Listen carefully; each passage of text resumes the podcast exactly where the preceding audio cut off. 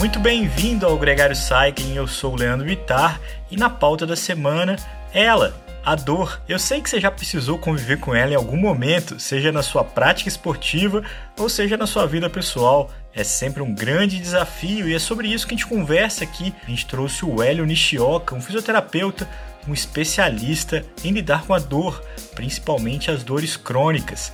A gente ouviu também o Rodrigo Lobo, triatleta, treinador.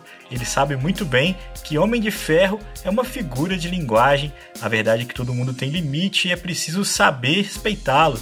Nossa terceira convidada é a Paula Figueira, uma psicóloga do esporte. Ela fala com a gente dos aspectos mentais, de como o esportista aprende e precisa aprender a conviver com a dor. O episódio Dor e Superação começa agora.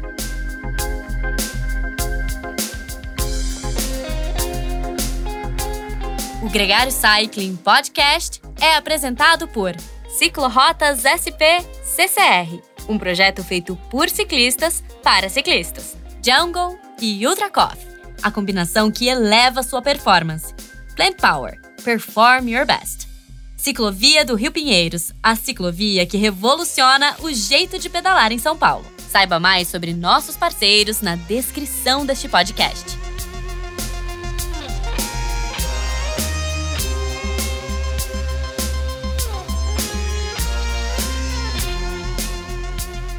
Hélio, muito bem-vindo ao Gregário Cycling. É um grande prazer ter sua presença aqui com a gente no podcast. Bom, o prazer é todo meu, uma honra estar aqui com vocês e dividir um pouquinho do que a gente vem fazendo no dia a dia aí, vai ser um prazer.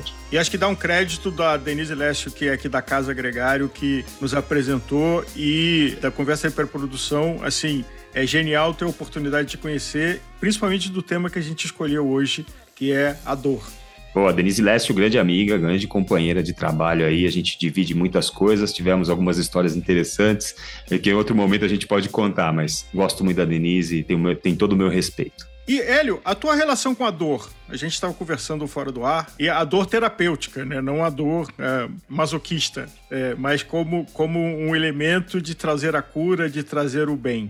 A dor é um elemento fundamental da nossa vida, né? A gente é, costuma filosofar um pouco para pacientes, onde a gente, a dor é uma coisa que nos muda de lugar, que nos faz evoluir na vida, né? Então, assim, eu trabalho para comprar uma jaqueta pela dor de passar frio. Então, a dor das coisas me faz evoluir, avançar, desejar e, e ser ambicioso, né?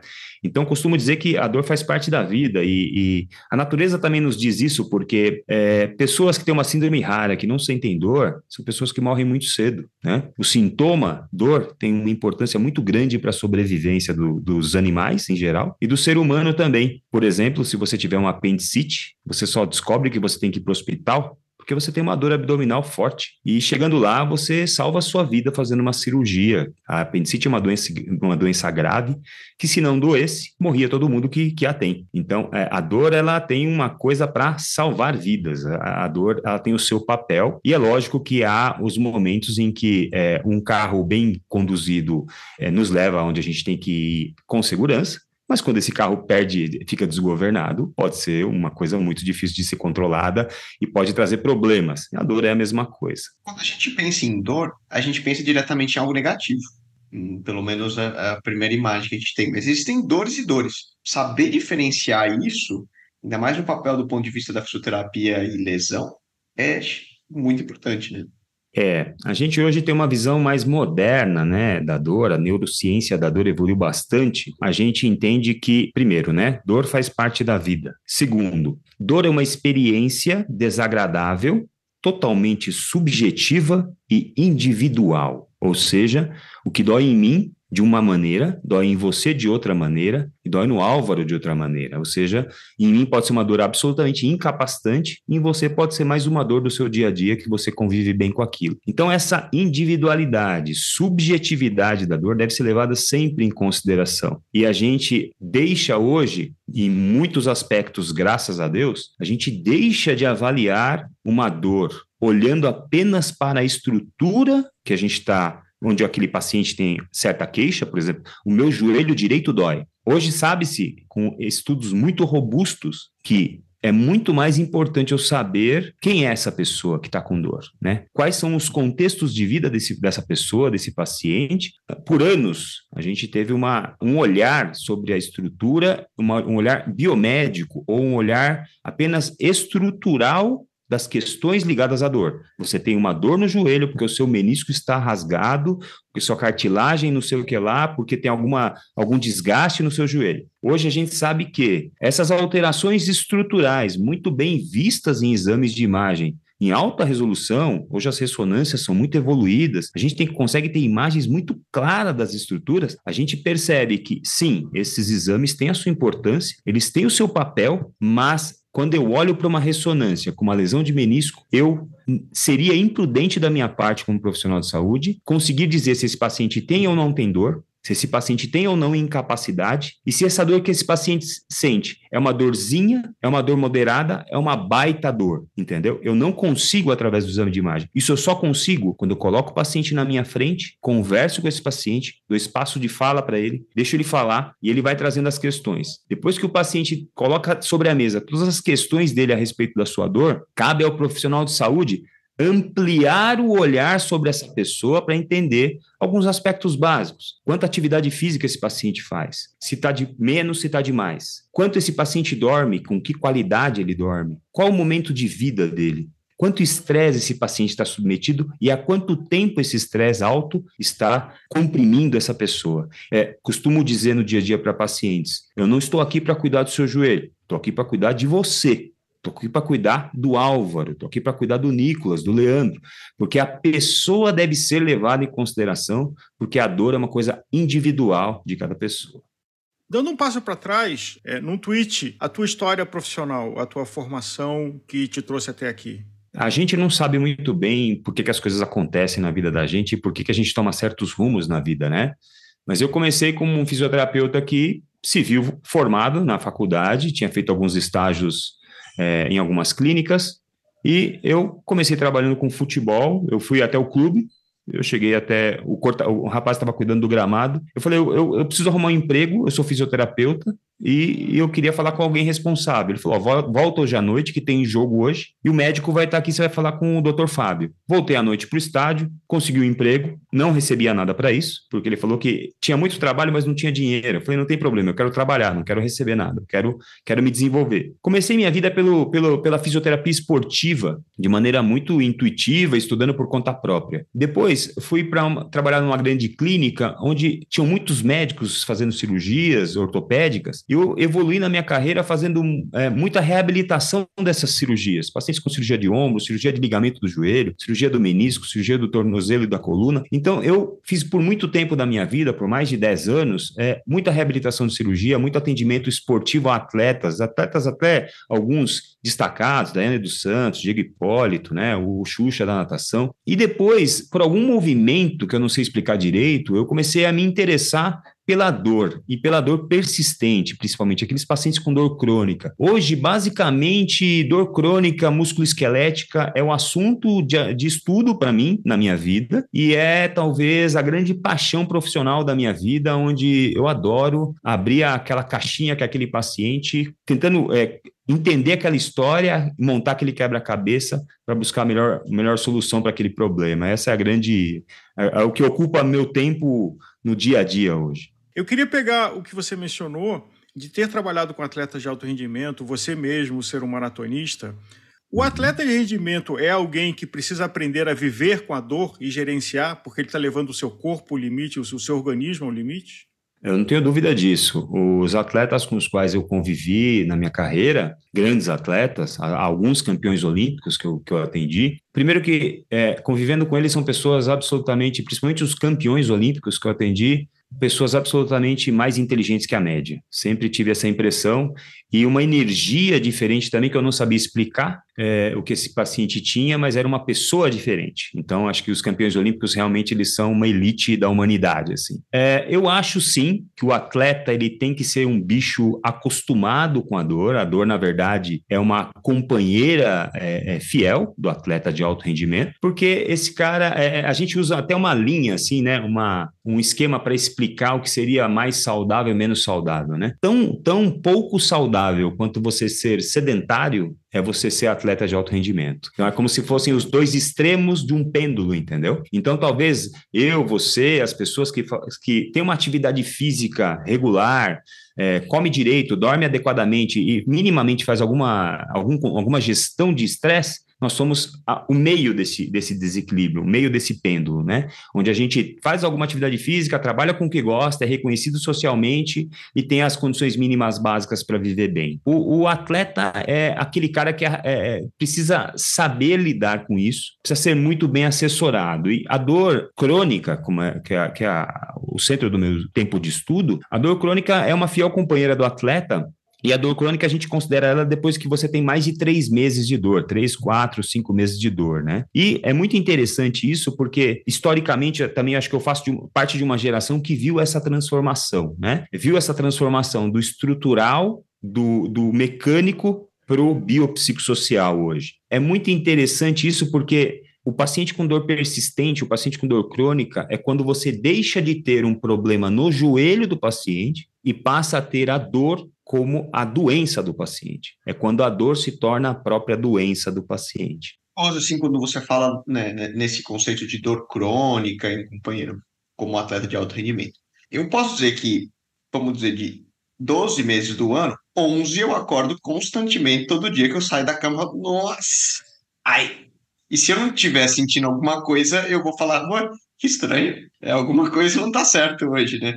Ah, uhum. Seja nos dias de descansos, nos dias depois, é, uhum. mas eu, isso como uma coisa boa, não é um, exatamente uma dor no sentido negativo. Eu, na verdade, não sei se eu me acostumei a viver com ela, como você pode uhum. dizer, mas é algo que faz parte da, da minha rotina. Agora, tem certos dias que eu acordo, ou durante o exercício, alguma coisa acontece que eu falo, opa, peraí, essa dor não é a mesma dor que eu sentia ontem, que eu sinto todos os dias. É outra. Entender que são essas dores diferentes também é muito importante. Quando a gente fala somente em dor e somente na sair da cama e tá tudo doendo, é importante a gente saber e aprender a diferenciar. Né? Eu, eu, não tenho dúvida disso, Nicolas. Por isso que a dor, o máximo respeito que você pode ter por um paciente com dor, é você saber que aquela dor é a dor dessa pessoa. É você saber que esta pessoa lida com esta dor desta forma. E eu diria para você, se você fosse meu paciente e estivesse na minha frente agora, que essa atitude, Nicolas, sua, a respeito da dor ao levantar da cama, por exemplo, é uma atitude vencedora, eu diria. Por quê? Porque é, é, é como você vê a sua própria dor. Então, a mesma dor que você sente ao levantar da cama pode ser a dor que em outra pessoa a torna absolutamente incapacitada. Porque eu tenho na minha cabeça certas crenças de que aquilo está doendo como se fosse uma folha de papel, onde a cada dor que eu sinto, eu estou rasgando um tecido e se eu sentir de novo, eu estou rasgando de novo um tecido, e isso, consequentemente, ao longo de 30 dias, eu estou sentindo dor todos os dias ao levantar da cama, eu estou rasgando o meu tecido, eu estou ferrando o meu tecido, isso vai me deixando com mais medo, isso vai me deixando com mais receio de sentir aquela dor,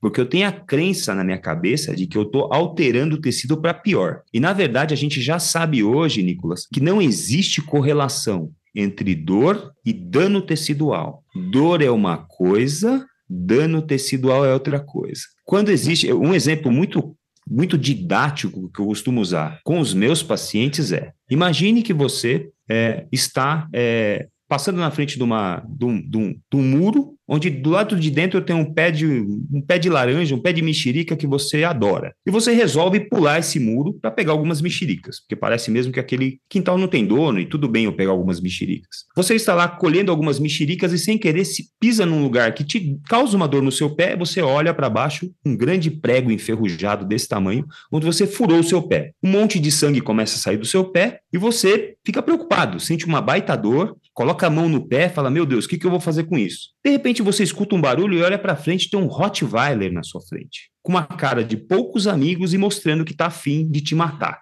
imediatamente o seu cérebro vai esquecer do seu pé e vai ligar o sistema de defesa, que é ou você vai matar esse cachorro, ou você vai fugir do cachorro. Só tem duas alternativas. Ou você mata, luta e mata, ou você foge e se livra. Você vai correr em cima de um pé furado, jogando sangue para todo quanto é lado, mas você não vai sentir dor, porque o sistema de preservação da vida vai bloquear uma parte e vai ligar a outra. Você vai sair correndo e, se tiver sorte, vai pular esse muro. A hora que você pula o muro e vê que o cachorro não conseguiu pular, imediatamente o teu pé vai doer pra caramba, porque a primeira, a outra ameaça ficou para trás e agora você tem uma nova ameaça. Você vai ligar para um amigo te buscar, me levar para o hospital, porque eu tô com tenho que tomar antitetânica e tenho que fechar esse buraco, não sei se algum vaso foi rompido. Então, é nesse sentido que a gente tem que olhar para a dor. A gente vê atletas que saltam, por exemplo, a gente já viu, acho que nas últimas Olimpíadas, o cara saltou lá na ginástica olímpica, ele caiu, a tíbia dele quebrou no meio, e ele só falou ai, a hora que ele olhou para a perna dele percebeu que aquilo estava tudo torto. Então, ou seja, primeiro vem a percepção do dano para depois vir a percepção da dor, entendeu? Então, se eu vejo a dor que eu sinto de manhã como uma ameaça, eu tendo a sentir mais dor. Essa dor me traz um pouco de incapacidade. Essa incapacidade me traz um pouco de tristeza. Eu começo a flertar um pouquinho com a depressão, o que traz um pouco mais de dor que me traz um pouco mais de incapacidade e você vai entrando nesse ciclo. E esse ciclo, muitas vezes, o paciente de dor crônica ele não consegue sair sem uma ajuda técnica adequada. E a ajuda técnica adequada é não olhar apenas para o pé que dói, é olhar para o indivíduo pela forma de enfrentamento e como ele vê a dor. Mas tem um poeta texano que cunhou a frase: a dor é temporária, desistir dura para sempre. Ele falava sábio disso. poeta, né? Um sábio poeta.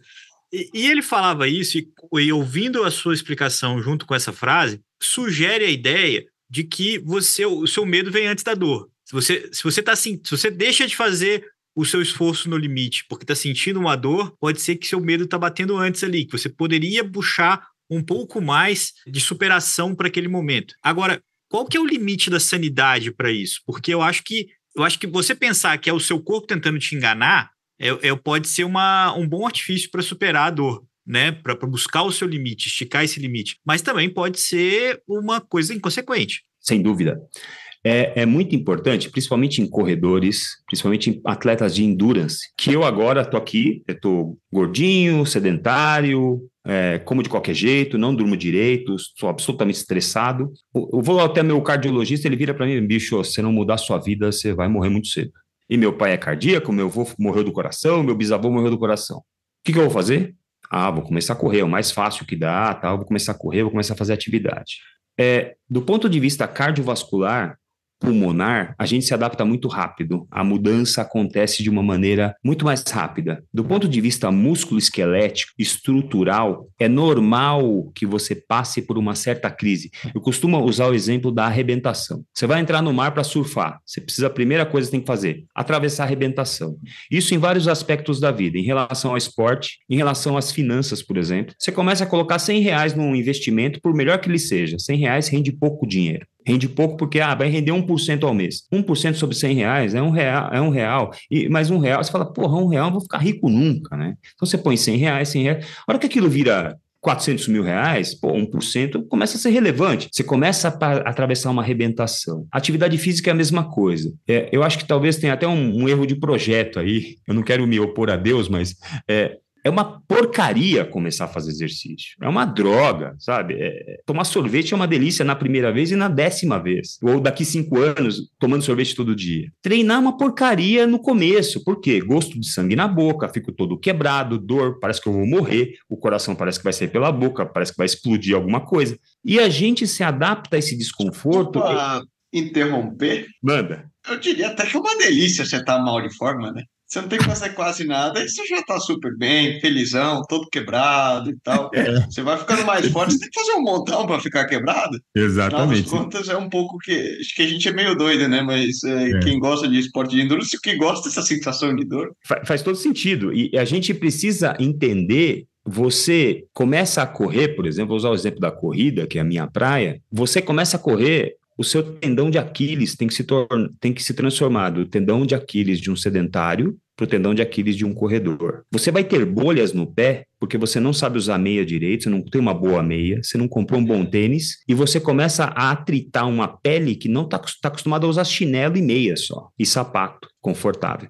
De repente, esse maluco começa a atritar a pele de maneira a falar assim: pô, corrida é uma porcaria, enche meu pé de bolha, arranca as minhas unhas. Não, você está se adaptando e os seus tecidos estão se adaptando. As minhas panturrilhas têm lesão muscular. Sim, as suas fibras musculares de um sedentário estão se transformando nas fibras musculares de um corredor. Isso demora para acontecer. Então, quando o paciente vem para mim e fala assim: Eu estou correndo há seis meses e corrida é uma porcaria porque me machucou. Eu costumo dizer para eles: Olha, isso não é lesão. O que você tem é adaptação, é uma transformação tecidual necessária para te transformar num outro bicho que corre três vezes por semana. Você não é esse bicho que corre, mas você tem a mágica possibilidade de transformar o corpo do bicho que não corre no corpo do bicho que corre, do corpo do bicho que não sabe nadar e de repente está nadando para caramba. Só que isso demora dois, três anos para você se transformar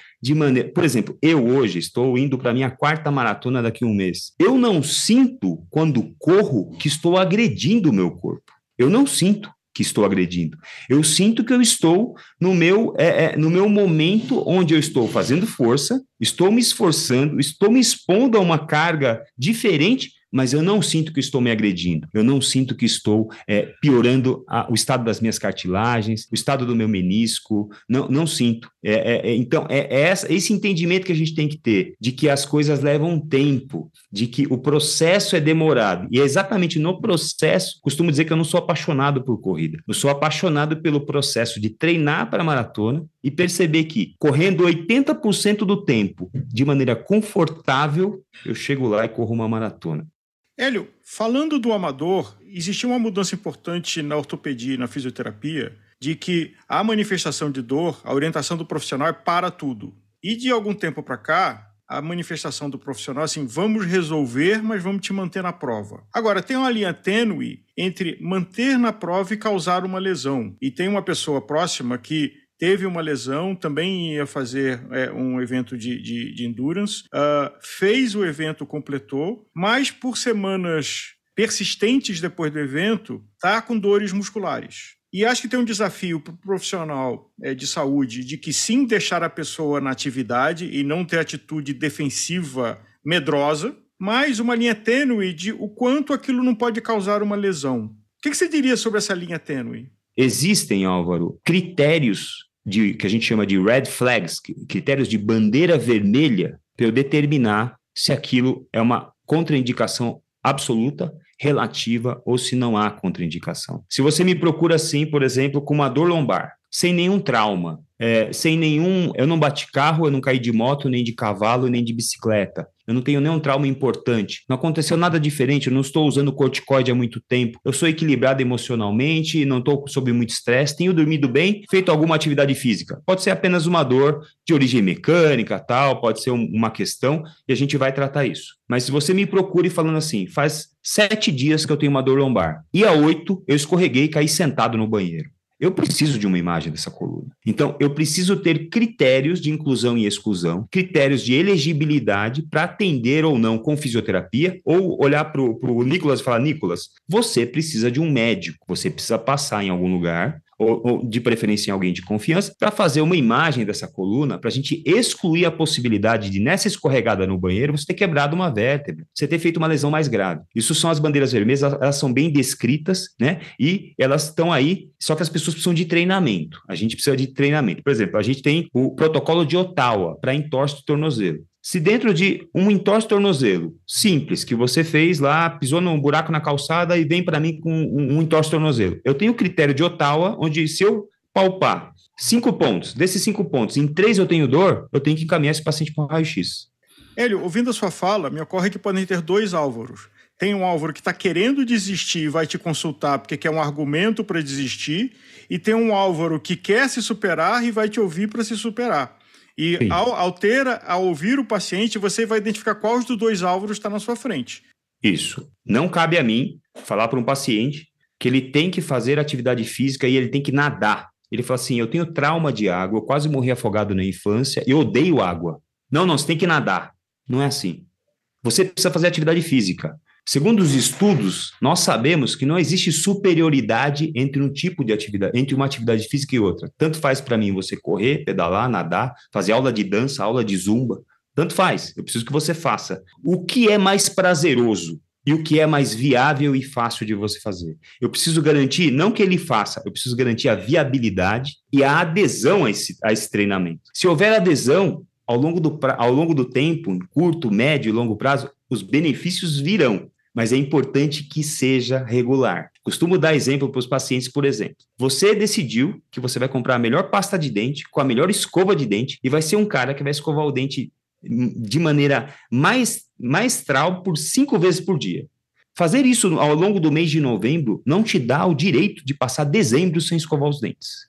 Então é muito mais sobre regularidade do que sobre escovar cinco vezes. Então, assim, se você não, você não viaja, você não escova os dentes? Escova. Você está trabalhando, você não para para escovar. Sim, o exercício é a mesma coisa. Não adianta fazer uma maratona hoje e passar três meses parado e depois querer correr outra maratona. Isso abre portas para uma série de desequilíbrios biopsicossociais, emocionais, é, onde você vai desequilibrar seu sistema. Então é muito mais sobre regularidade, é, usando a régua do prazer de preferência, usando a régua do prazer. Eu adoro dançar. Por favor, dance.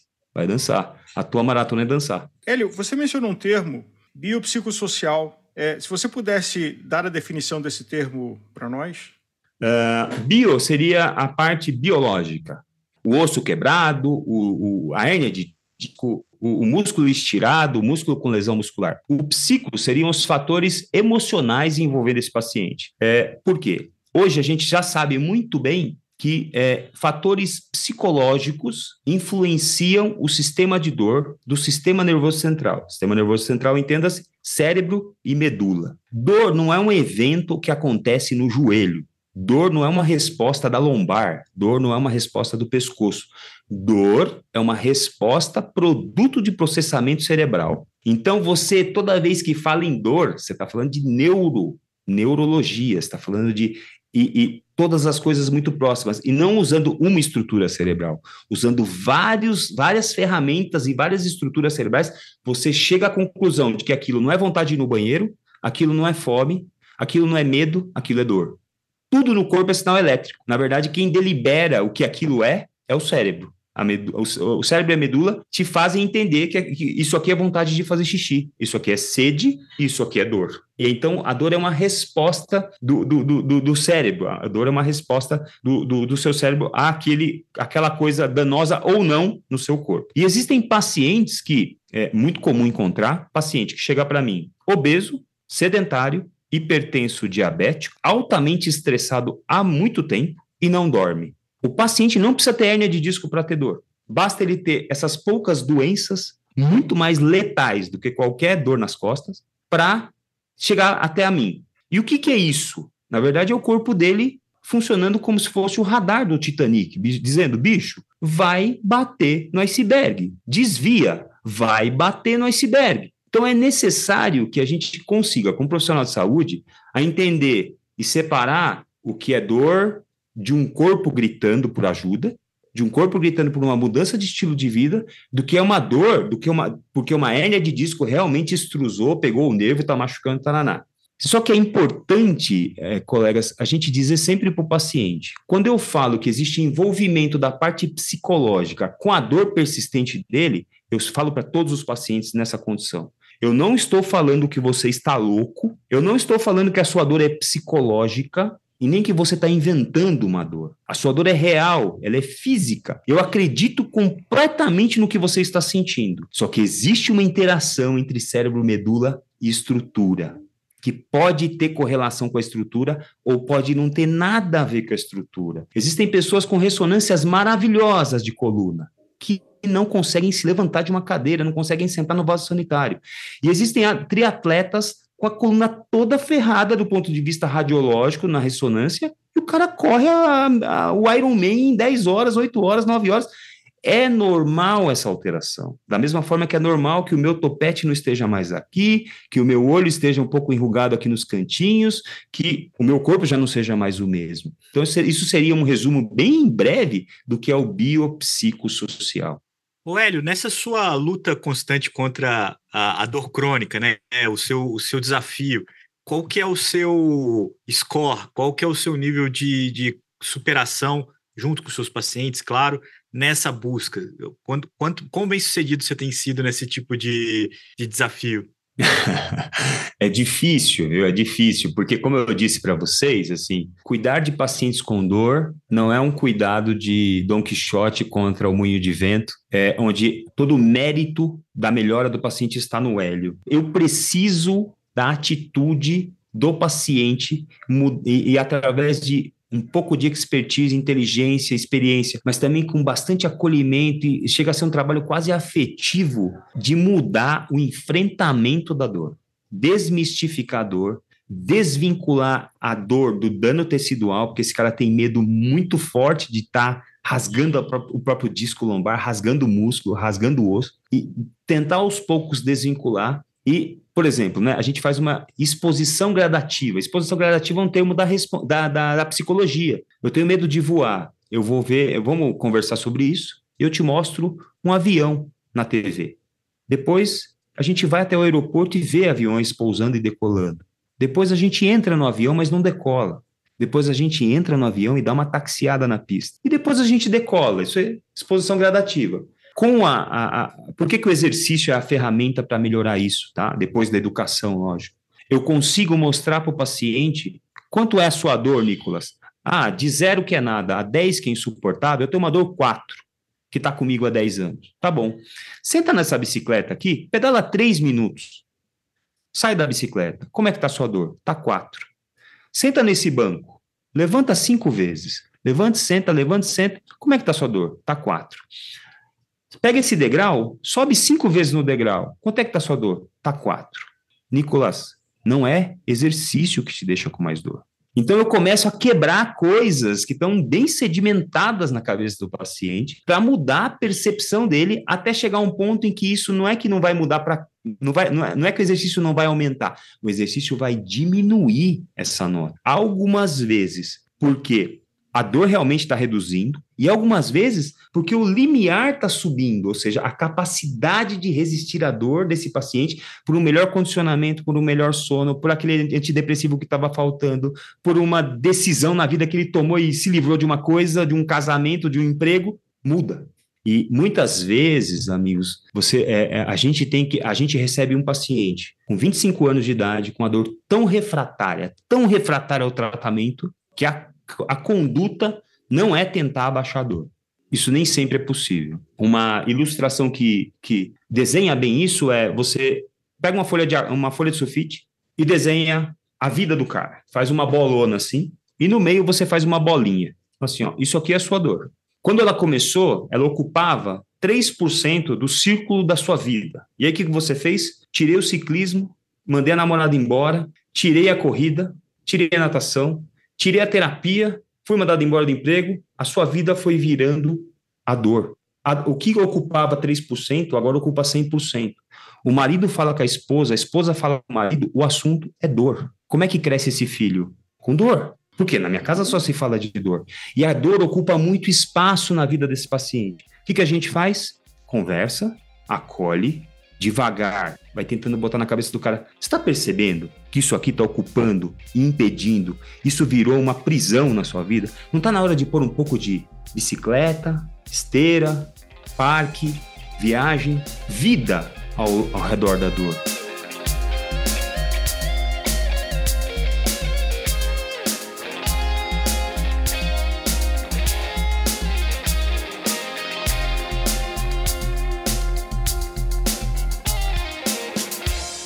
Conheça os produtos Gregário, itens de qualidade com a nossa identidade. A caramanhola preferida do pelotão com a nossa cara. Conheça a Fly Elite, edição especial Gregário. O link está na descrição desse podcast.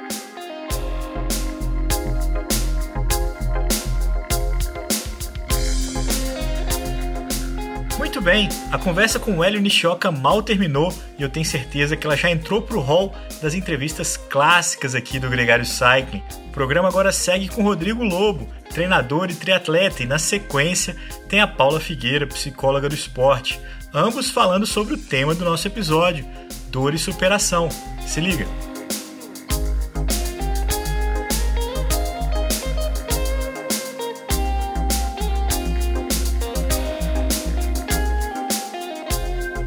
Rodrigo, muito bem-vindo ao Gregário Cycling. É um grande prazer. Já era mais do que tempo, né? De você estar aqui com a gente no, gravando um podcast. Bem-vindo. Muito obrigado, fico honrado. Hoje vamos avançar, hoje vamos falar de um tema muito pertinente e fico muito agradecido e honrado em participar né, desse um dos podcasts, dos principais podcasts aí do Brasil, da, nossa área. Realmente vocês estão de parabéns pelo trabalho. Rodrigo, e a gente teve, o nosso ouvinte teve um prazer de estar com você é, sobre a aclimatação, que falamos do 70.3 de Fortaleza, mas sempre se aplica. E hoje vamos falar de uma coisa de que, quando as coisas dão menos certo, que é a dor. E a primeira pergunta é, no pain, no gain?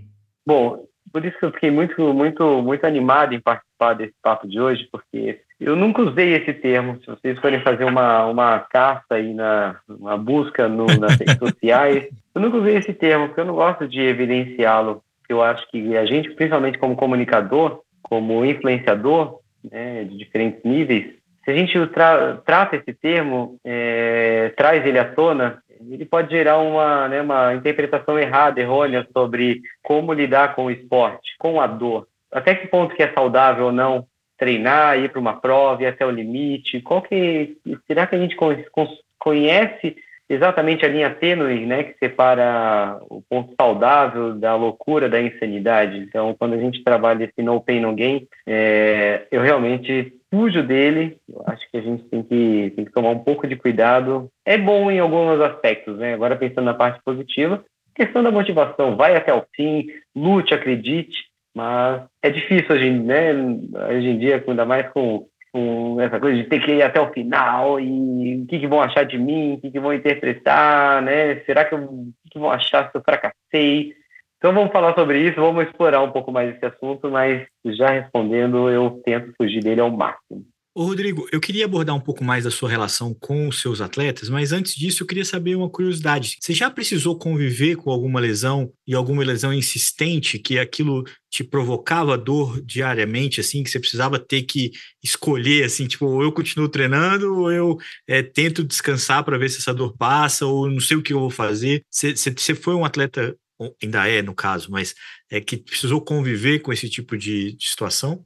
É, isso até se bate, deixa eu só bater na madeira, porque quando você fala sobre é. isso. Tem, Pelo amor de Deus, Eu não, não, gosto muito desse tema, e quando você fala muito desse tema, ele parece que não, não pode deixar atrair, né? E eu vou dizer que a importância né, da alimentação, bom, é, peso adequado, sempre estar no peso adequado, sono, treino de força complementar, importantíssimo para o atleta, o atleta negligencia isso.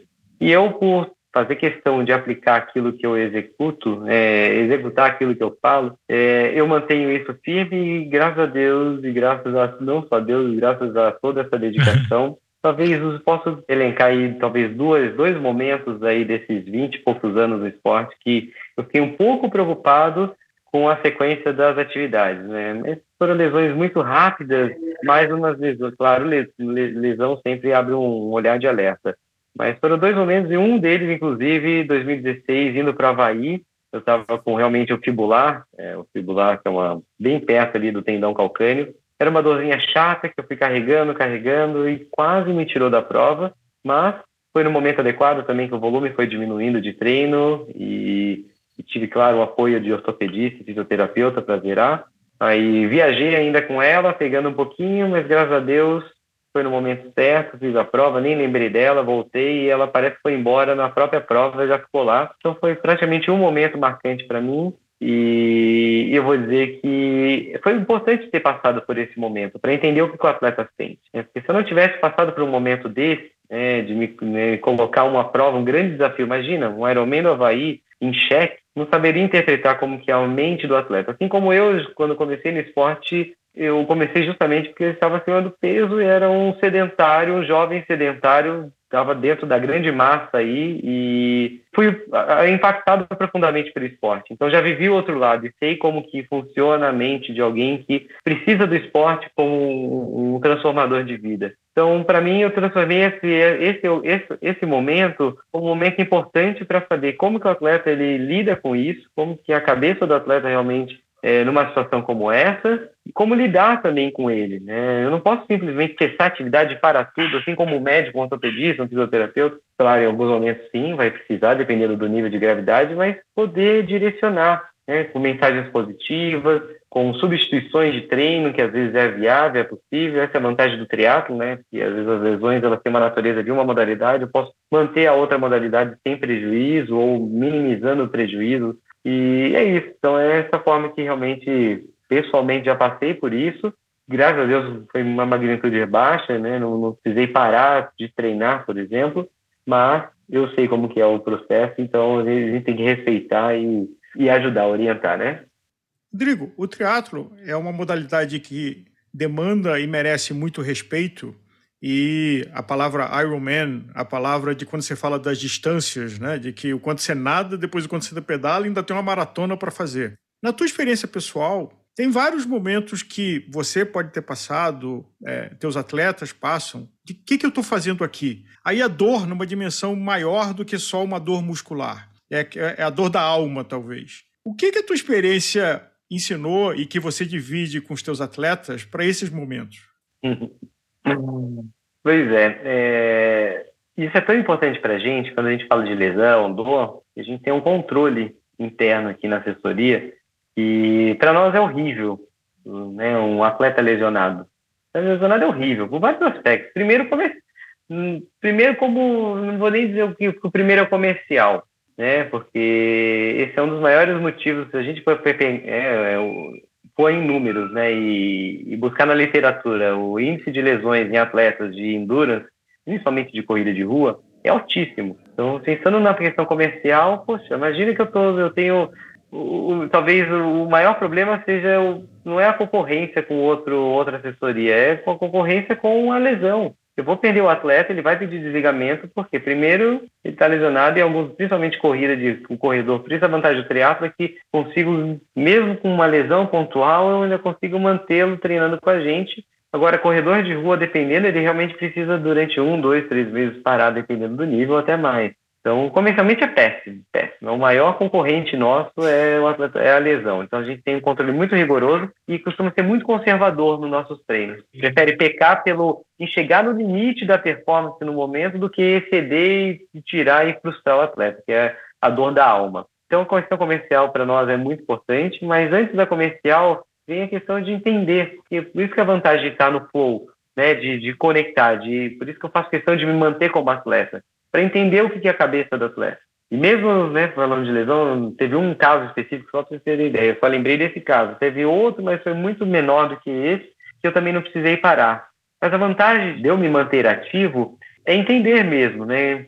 Quando que tem que tirar o pé ou não tem que tirar o pé e, e pedir feedback para o atleta, né? Antecipado, para que ele acredite e confie em nós. Que a gente vai precisar tirar um pouquinho da carga de treino no momento, porque é isso aí, não deixar a dor física chegar na dor na alma, da alma. Quando chegar nessa dor, é terrível, porque né, a atividade física é muito importante. Só para quem faz atividade física diária sabe o quanto ela é importante.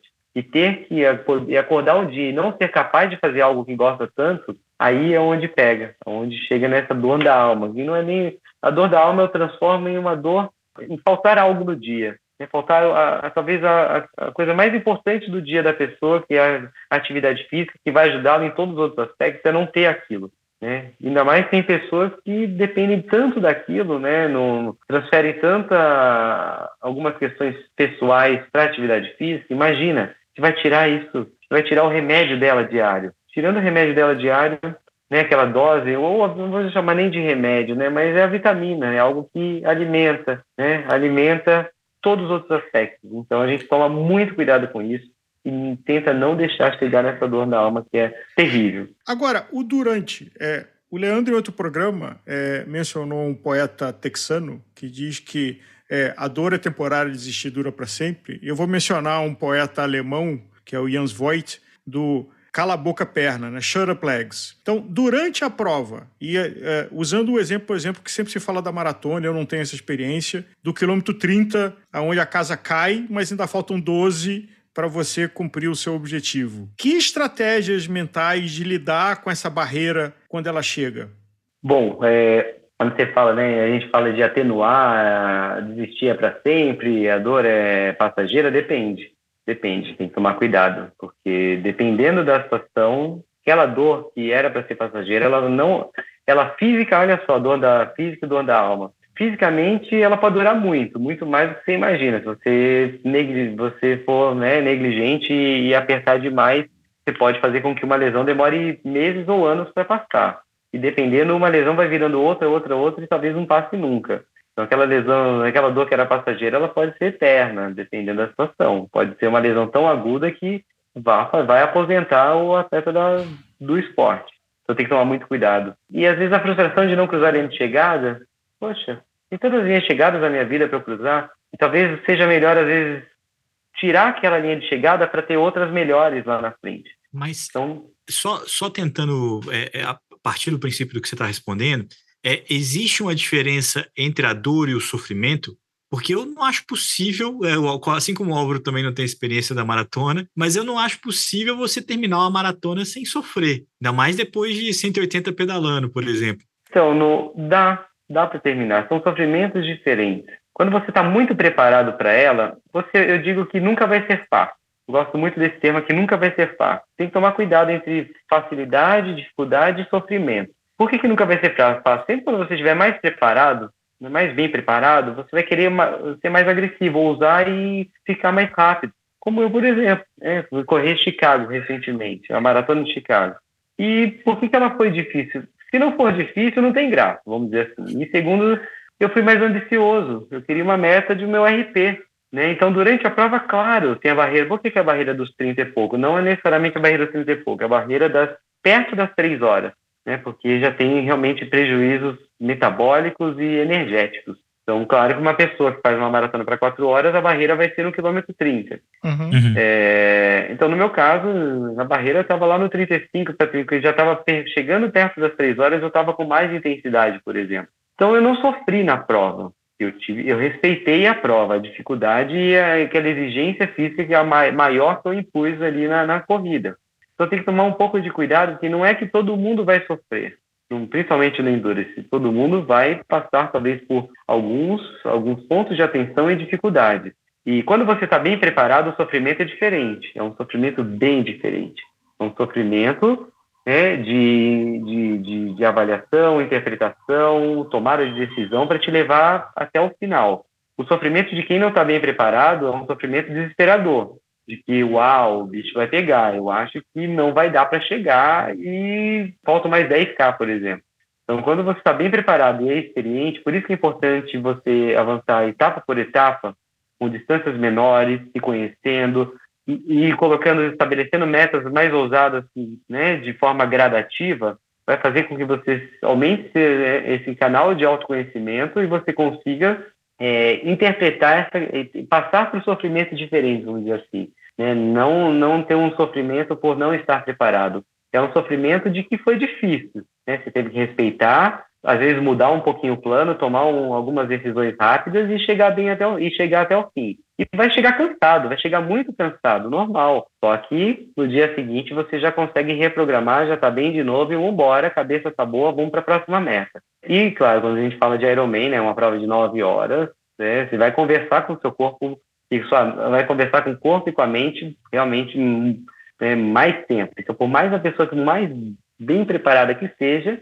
vá passar por alguns perrengues, mas não é aquele né, sofrimento de meu Deus do céu, o que, que eu estou fazendo aqui? É, meu Deus do céu, vamos embora e deixa eu tomar mais um pouco de gel aqui, deixa eu hidratar legal, deixa eu me confiar, acreditar, lembrar daqueles treinos importantes que eu fiz, lembrar do meu histórico, saber que eu estou bem preparado e vou chegar até o fim. Né? Aí a cabeça ela responde de forma diferente do que quem não está preparado. Rodrigo, você mencionou um, uma coisa muito interessante que é uh, o atleta ter a consciência de que aquele não é o dia e que é melhor eu abandonar essa meta para uma meta maior, mas essa é uma decisão muito difícil, né? porque há um, há, há um investimento de um monte de coisas, tempo, dinheiro, sacrifícios com a família, trabalho, para estar ali naquelas três horas, rompendo a barreira das três horas, e falar assim: eu não aguento outra hora disso, é, no exemplo que você tirou, e vou parar. Mas eu mesmo já vivi de estar em provas que eu não aguento mais, eu parei, dez minutos depois eu estava bem e fiquei com uma dor de corno monstruosa de ter parado. Se eu tivesse que dar, eu só dou um conselho, que é a bagagem, a experiência. Não existe nenhum manual. Só você vai saber e essa escolha que talvez você tenha feito errado, ela entrou no seu, né, na sua bagagem, no seu repertório para a próxima vez talvez entender se dá ou não dá. Então é só você que vai saber responder, é só a bagagem é só bagagem, só a experiência que você adquiriu na sua vida toda. E a experiência não é só horas, são horas de qualidade. Horas supervisionadas, melhor ainda. Se alguém tiver, puder, tiver estar do seu lado para te dar feedback, avaliar, interpretar e ajudar a seguir, obviamente é o, é o, é o melhor dos mundos, né? O mundo teoricamente ideal, o mundo recomendado, né? Que é, que é a supervisão, é a orientação, de ter pessoas ao seu lado para te ajudar nesse caminho mas é só você que vai responder, é só você que, que vai saber e quer. Se alguém estivesse do seu lado falando vai ou não vai, é só você que tomar uma decisão ali, e para a próxima você com certeza vai levar tudo isso em consideração antes de ir até o final. Como eu, por exemplo, já passei por alguns perrengues recentes, por exemplo, a partir principalmente de 2019 foi o ano aí que é, eu fui para uma prova com intoxicação alimentar, Ironman na Ponteira de Floripa, e eu tive que tomar uma decisão, vai ou não vai. E eu estava preparado para ir em qualquer momento parar se eu precisasse, fazendo uma avaliação do, do meu quadro clínico ali, meu quadro de saúde, de estado de saúde. E joguei 70% da intensidade, 75% do que eu poderia. Reforcei a hidratação, meu corpo ele, ele recebeu a hidratação bem, recebeu o carboidrato bem. Ok, botei 75% do que eu poderia ali, tirei 25% e levei até o final fazendo uma boa interpretação. Quando eu sentia que apertava, meu corpo respondia, ele dava sinais, eu tirava de novo, e fui respeitando, respeitando e vamos embora. Como exemplo, a Maratona do Rio, eu tive uma intoxicação também, né, uma virose, não sei o que aconteceu. Larguei, só que aí eu estava ainda no estado agudo. Então, estava com diarreia, com vômito, enfim. E parei no vigésimo. Foi a única prova da minha vida que eu parei, por exemplo. E não me arrependo. E tinha que parar tem que parar, porque fiz uma interpretação ali, mesmo que desse para continuar, é aquilo que a gente fala, não seria saudável. Talvez eu ficasse aí pelo menos aí um, um ou dois meses, ou ido para o posto médico, e não é um, além disso tem um exemplo, olha o exemplo que eu ia dar. Aliás, me ocorre o hiperlink do programa que a gente fez Cãibra, onde um atleta que teve uma desidratação severa na véspera, nos dias antes da prova, resolveu fazer o letap em Campos de Jordão e entrou num quadro de rabdomiólise pela desidratação aguda e que é um caso que pode levar à morte, inclusive. E a gente fez um programa que acho que foi muito importante e rico em, em dividir essa informação. E, e, se não fosse a sequência de ações que tomou e não fosse alguém que tem uma experiência clínica, podia ter falecido numa sequência de dias é, na busca de uma medalha de uma prova amadora. Assim, não faz sentido. Exatamente. Então, isso reforça isso que a gente conversou já. É, é amador ou profissional, enfim. A cruzar a linha de chegada para cada um sabe a importância dela. Né? O profissional tem a questão, claro, da formação profissional. O amador sabe que cruzar a linha de chegada e, às vezes, em alguns momentos, tem uma função importantíssima para ele. Mas é isso. É, tem muitas linhas de chegada para a gente cruzar na vida, né? Muitas, muitas e muitas. E, recentemente até teve uma atleta que eu conversei no Ironman 70.3 Fortaleza que ela não terminou. E justamente por isso que é legal a gente falar sobre isso, porque está muito latente. Né? Foi um assunto que eu abordei recentemente com um atleta justamente sobre isso. Não é nosso atleta, mas é um atleta que eu comprei a dor dela ali, né? Eu falei, deixa eu, deixa eu entender. E ela não cruzou a linha de chegada, realmente passou mal no, ciclismo, justamente talvez pelo estresse metabólico, estresse né, do climático ali. E no ciclismo ela só entregou a bike e não saiu para correr. E ela estava muito, muito, muito frustrada. Falei, meu Deus do céu, entendo a frustração, olha só, por isso é importante também estar do outro lado, entender a frustração, entendo completamente, perfeitamente, mas vira a chave logo. Vira a chave logo, porque são muitas linhas de chegadas maravilhosas para cruzar. E se aquilo ficar na sua cabeça, na sua mente, você vai acabar com o brilho de todo, todo o processo seguinte. Né? Você vai para o próximo treino, todo treino que você fizer, você vai ficar com aquilo enraizado, amargurado e travando, e vai limitar o desenvolvimento. Então, vira chave. Se tiver que dar um conselho, vira chave e mira a outra e vai com força para a outra, vai com muita força. Toda aquela força de que você, né, daquele problema que aconteceu, transforma aquilo em, em poder, em garra, em luta, em vontade em continuar seguindo para tirar aquilo. E tira, tira logo, tira o mais rápido possível. Ficar com aquilo todo dia não faz bem. É, a psicanálise fala disso como viver o luto, né? Vive o luto logo e segue em frente para a tua vida. Como a sua opinião, e não é por acaso que você tem mais de década com a tua assessoria e com referência e com atletas que escolhem treinar com você, um tema que a gente já falou algumas vezes aqui no Gregário é como a situação de um atleta chegar para você depois do carnaval, já inscrito para o Ironman de Floripa, e falar assim: Eu quero fazer. E qual é o teu histórico? Ah, eu tenho pedalado umas 4, 5 horas por semana, é, de vez em quando eu nado. E a gente vê, é um assunto polêmico também, porque tem um aspecto comercial de que se você não acolhê-lo e orientá-lo, ele pode ser acolhido e mal acolhido em outro lugar. Mas tem também um aspecto difícil de você olhar. É, no passado, não muito distante, você falou: não, você tem que esperar uns dois, três anos de prática para você se desafiar a uma distância Ironman. E hoje a gente vê casos que dentro do mesmo ano calendário uma pessoa vai de zero prática de triatlon para um, é, uma distância Ironman. Sua opinião e experiência?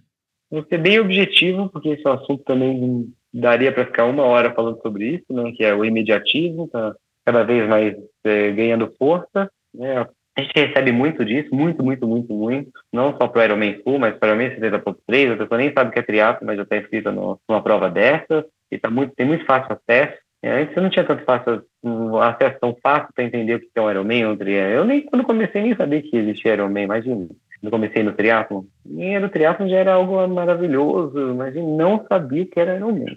É, isso era 99, 2000, mas é, é, quando a gente pensa na... é uma resposta muito simples, é, que como que a gente lida com isso? É entender que isso existe, que o, cliente, o nosso cliente, não só até o nosso cliente, ele tem esse perfil, que a gente tem uma missão importante, é não deixar acontecer isso que a gente já conversou, né, que é a negligência, é, deixar com que aqui ele, ele faça esse processo e se decepcione, vai sofrer a prova inteira, mas esse sofrimento da falta da preparação, ela não é legal, é um sofrimento diferente, que vai gerar muita frustração, e o que a gente tenta fazer é orientar, é trazer essa meta difícil e convencer o atleta de que uma meta intermediária é, vai ser mais recompensadora e mais gostosa do que essa meta talvez impossível, vamos dizer assim, uma meta realmente negligente. Vamos transformar esse Ironman Full em dois Ironman 70.3 no segundo semestre, por exemplo? Né? Vamos ficar rápido para quando você fizer lá daqui a um ou dois anos, você curtir demais o processo? E claro, é, algumas vezes a gente consegue, a grande maioria das vezes sim, outras não, e a gente tenta trabalhar da melhor forma possível para que se torne saudável e às vezes tem que stopar, ó, não está dando, a conta não vai fechar e a gente aprova, mostra por números e, e a gente às vezes consegue, às vezes não também, né? Apertar o botão de alerta vermelho, pô, não vai dar, né? Dois meses antes, ó, você não chegou no ponto certo de maturação física e emocional para a prova, vambora, vamos mudar. E hoje em dia os organizadores flexibilizam essa questão da troca, né, de mudar a inscrição para outro ano, enfim. E a gente, em alguns momentos, consegue também. Esse é o nosso papel como educa é, profissional de educação física, treinador, líder e inspirador.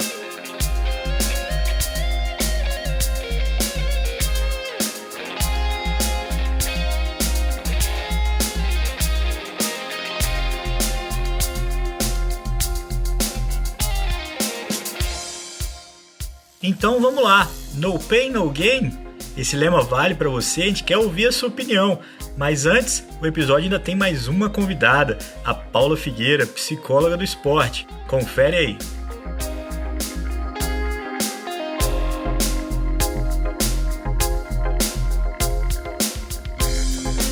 Bom, eu sou aqui Nicolas César, junto com Álvaro Pacheco, e é uma honra receber a doutora Paula Figueira aqui no Gregário Cycling. Muito bem-vinda, doutora Paula. Obrigada, agradeço o convite e fiquei super honrada aí de ser convidada para participar do Gregário. Paula Figueira, em 200 caracteres, quem é Paula Figueira? Nossa, em 200 caracteres é difícil resumir, mas vamos lá. Não conta essa parte como caracteres gastos, né?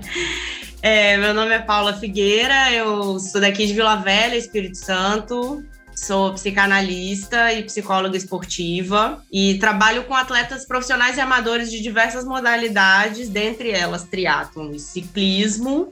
E, e claro, né, também sou triatleta amadora há oito anos, e já fiz um Ironman em 2019, mas hoje eu tô numa fase que eu tô trabalhando mais do que treinando, então tô, tô pegando um pouco mais leve comigo mesma. Paula, então o tema dessa conversa, dor, você conhece ela no consultório e é, na na água, no, no, asfalto pedalando e no asfalto correndo. Como é que você no consultório e no corpo, né? no consultório no corpo, boa. Como é que você definiria, do ponto de vista é, da psicologia esportiva, que, claro, tem uma referência da psicanálise, dor? Olha, a dor, eu vejo ela muito como um sinal de que a gente está perto do limite, assim, é um sinal de que a gente está começando a extrapolar. E, ao mesmo tempo, é, limite é uma coisa que, que, que no esporte está aí para gente, a gente superar. Então, é uma coisa que, quando comparece, é preciso ficar atento, né? Mas também a gente não pode né, sucumbir, né? A gente não pode se render a ela, né? Porque ela é um sinal de que o limite está chegando, não é um sinal de que o limite chegou. Eu penso que o limite chega quando a gente paralisa. Então, a dor é um sinal de que o limite está vindo aí, mas que dá para extrapolar mais um pouquinho mais.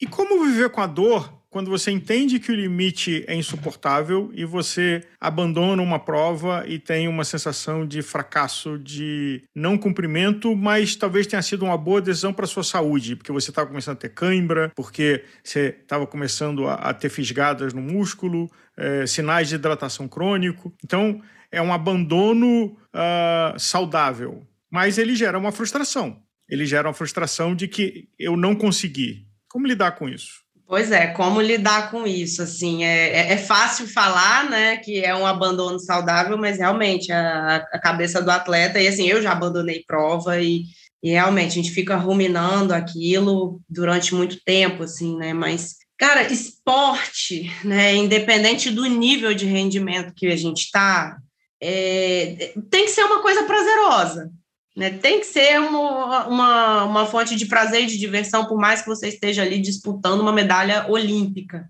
Eu sempre, eu sempre falo isso, assim, né? Que quando a gente decide embarcar numa jornada, né, de se preparar para uma competição, né, um atleta se preparar para um ciclo olímpico, para um ciclo de Ironman, né, é, a primeira coisa que, que é importante levar em consideração é se isso faz sentido para a pessoa, né, porque, aliás, qual é o sentido, né, qual é a importância disso, né, para a pessoa que se dispõe a, a se preparar para uma prova, porque enfim, né? Prova tem um monte, né? A gente é, não tem problema abandonar uma prova se você chegou no, no, limite da saúde, assim, né? Eu penso que assim é aceitar e, e bora para a próxima, sabe? E claro, fazer um, um trabalho com psicólogo também ajuda bastante a lidar com essa frustração aí de uma forma mais leve, né? E uh, estratégias de lidar com a dor, uh, no sentido amplo, uh, seja num treino, seja numa prova, seja no momento que o resultado não é o que você se preparou é, e gostaria que acontecesse?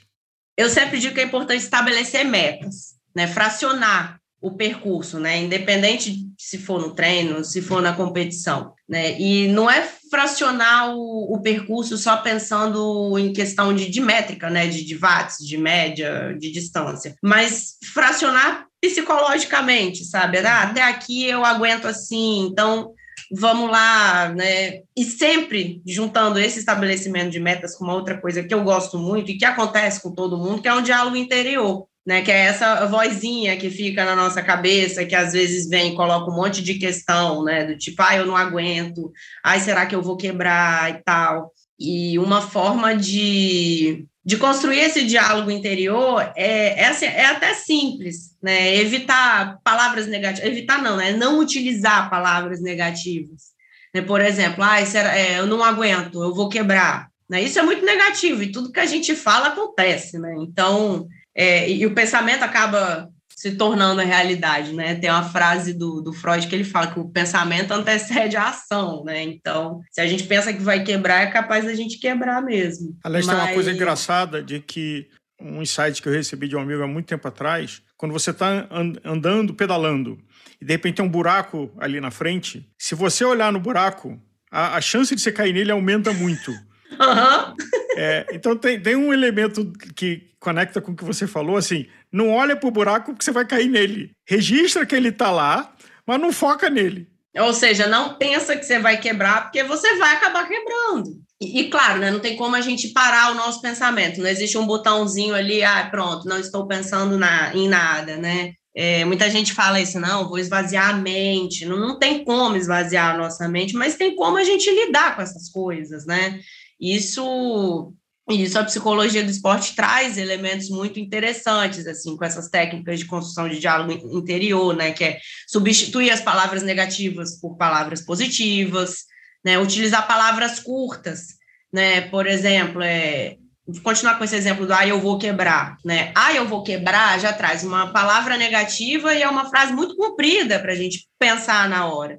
Então, troca esse ah, eu vou quebrar por um simples bora, só vai, vamos, né? Eu vou até te, te passar a, a, bola, assim, né, Nicolas? E que tipo de diálogo interior que vem na sua cabeça, assim, quando você está num, num treino muito difícil seu de ciclismo, assim, sei lá, vamos pensar, um treino de montanha.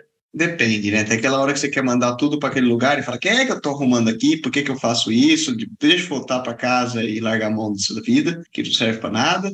É, depois tem aquele, aquele momento de: nossa, será que essa, essa dor que eu estou sentindo é uma dor construtiva ou uma dor destrutiva? Realmente é a sensação que eu esperaria ter, desde o ponto de vista talvez um pouco mais é, mecânico, né? Para entender se é uma dor que machuca, se é uma dor de, de, lesão, né, ou se é uma dor proveniente da intensidade do exercício que eu estou fazendo. E, e depois aquela questão, nossa, será que eu sou capaz? De, de, concluir isso? Será que eu sou capaz de suportar isso daqui, né? Então você tem e, e isso varia muito. Vou te, é, eu tenho que admitir, dependendo do meu estado de ânimo também, né? É, e de todo e de outros fatores exógenos e externos que de como está a minha vida, o que está passando pela cabeça, o quão fadigado mentalmente eu tô, quanto eu e um pouco como vai como vai funcionar. Quer dizer, vem um monte de paranoia, né? Um monte de pergunta desnecessária na hora mais errada ali, né? Que você tem que estar tá concentrado em simplesmente fazer força.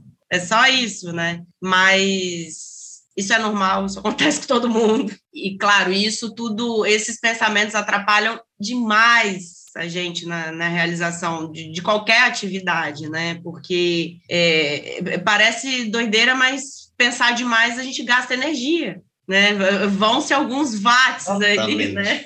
E é, vão-se alguns Isso watts. Já me falava um, um, um diretor meu e falava, Nico, é, preocupa-te menos e ocupa-te mais, no, no, caso, né? Deixa de se preocupar tanto e começa a se ocupar mais. E deixa que as coisas aconteçam, justamente, né? porque eu, tenho esse perfil de, de pensar demais, no sentido ruim, né? Pensar é bom, é positivo, mas se você deixa que isso seja algo que te consome, passa a ser um fator negativo, né? Paula, falando em meditação, preparação, a, a pessoa que está fazendo o seu primeiro desafio, o atleta olímpico, compartilham do mesmo sentimento que a ansiedade pré-prova. Como lidar?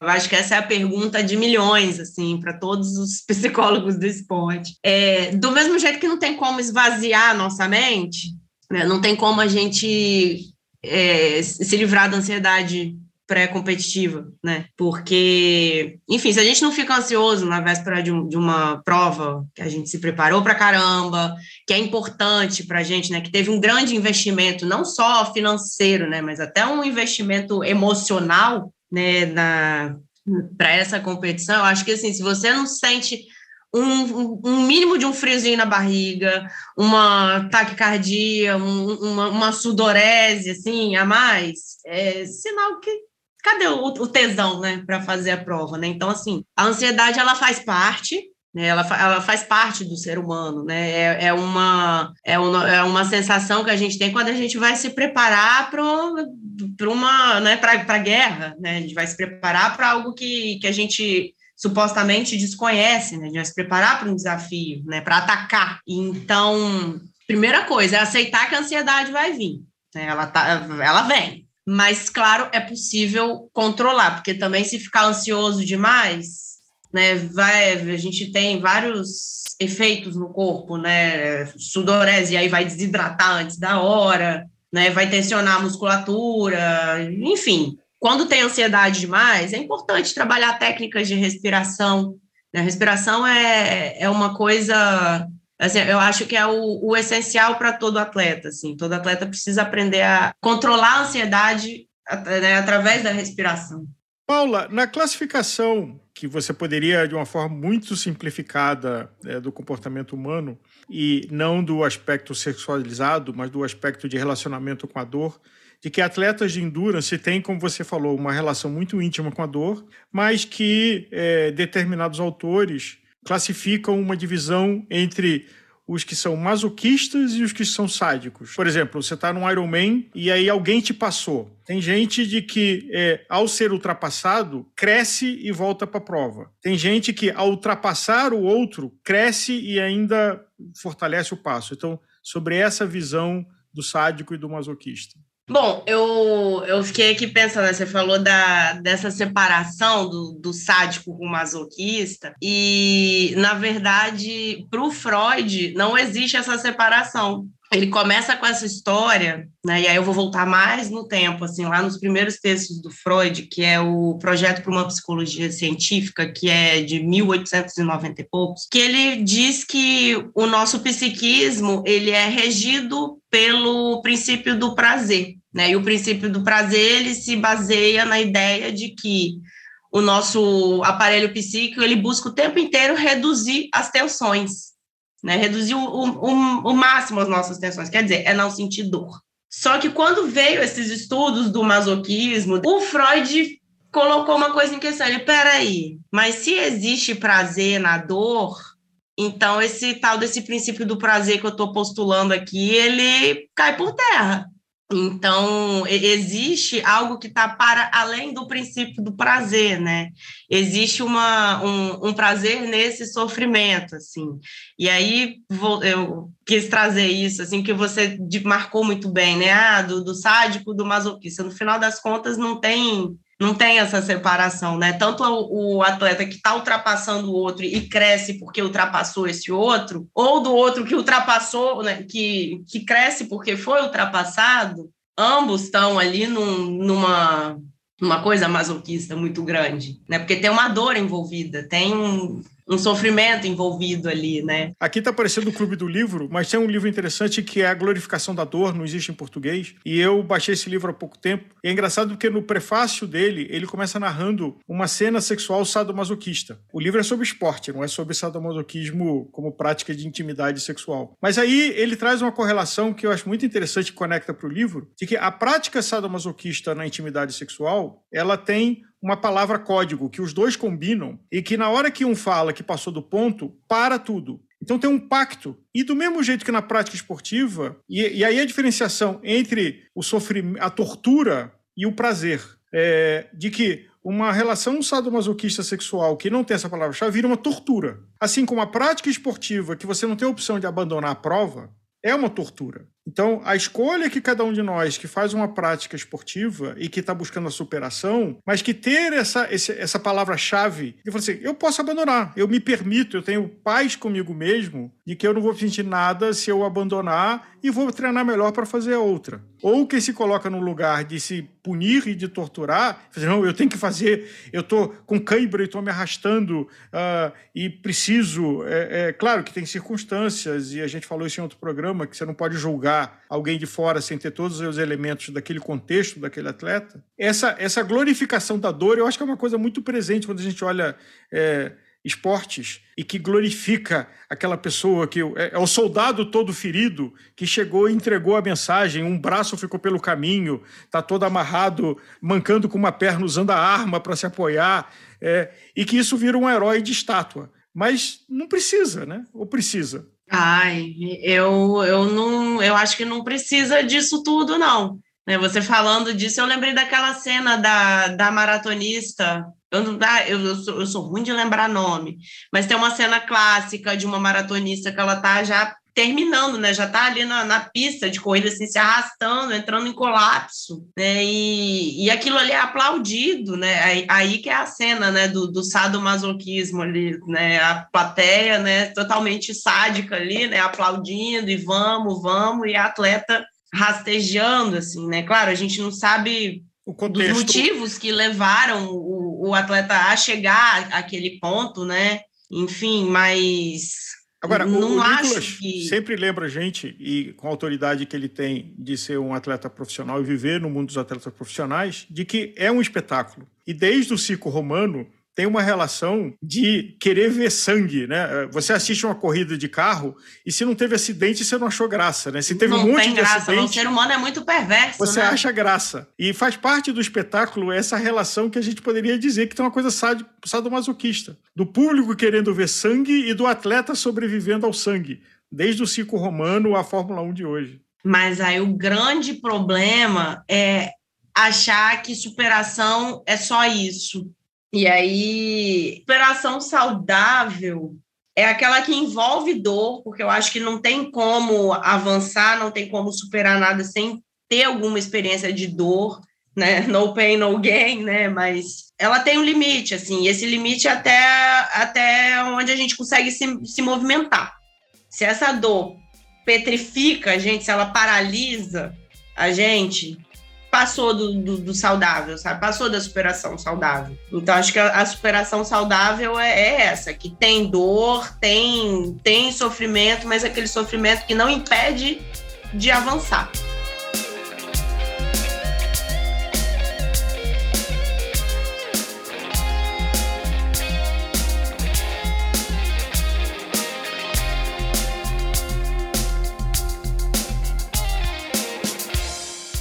É com muita dor no coração que eu comunico que o episódio Dor e Superação chegou ao final. Muito obrigado a você que chegou até aqui. É sempre um prazer ter a sua companhia. Lembrando que se é a primeira vez que você está aqui, toda sexta-feira tem um tema novo no Gregário Cycling, mas todo dia é dia de podcast. Então siga a gente nas mídias sociais, siga a gente no seu player de podcast favorito. Siga a gente também no canal do YouTube, ative o sininho, receba as notificações, fique por dentro sobre todo o conteúdo que a gente gera e gera especialmente para você que é apaixonado por ciclismo. Um grande abraço e até a próxima!